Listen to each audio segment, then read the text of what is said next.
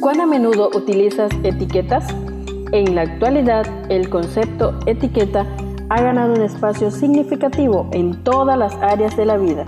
Las utilizamos para identificar, clasificar o valorar. En este día compartimos Etiquetas para reflexionar de la autora Carolina Ramos. 365 reflexiones agrupadas bajo 7 etiquetas. Querido joven, descubramos la etiqueta para hoy. Maravilloso día tengas, querido joven. Historias de hoy es la clasificación para nuestra reflexión hoy 15 de septiembre, inspirados en segunda carta a Timoteo, capítulo 4, verso 9, que nos dice, haz todo lo posible por venir a verme cuanto antes. Compartimos la reflexión titulada Una lupa y una canción. Me encontraba colportando, nos comenta Carolina Ramos, al abrirse la puerta vi a un hombre mayor, con los ojos inyectados de sangre y la camisa desprendida. Pensé que estaba ebrio, pero me hablaba con mucha lucidez y calma. No solía entrar a casas de hombres solos, y no recomiendo hacerlo, pero sentí la impresión de que debía entrar allí. Al llegar a la sala, esperaba encontrar alcohol y cigarrillos, pero me encontré con un televisor encendido en el canal 3 ABN, canal de contenido cristiano relacionado con la iglesia adventista. Una biblioteca llena de nuestros libros y el folleto de lección de escuela sabática sobre la mesa. Aliviado, nos comparte Carolina, me senté y comenzamos a conversar. El estado de su vista se debía a una cirugía reciente Tenía además problemas en la columna y se le hacía muy difícil caminar y mover bien los brazos, como para cerrarse las camisas solo. No podía ver bien, pero quería leer su Biblia.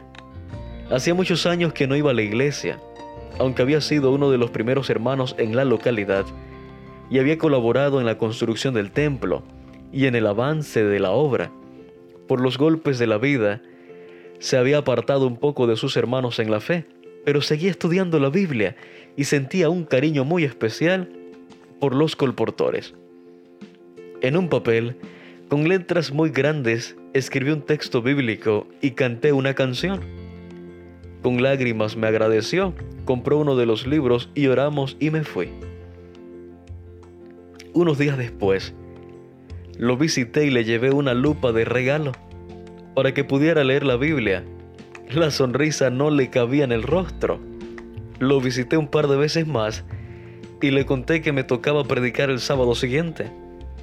Me sonrió, me recordó su problema para caminar, los malos términos en que había quedado con algunos hermanos, y me mostró que no podía cerrarse bien la camisa, ni ponerse la corbata, y aunque le dije que no había problema por eso, imaginé que no iría.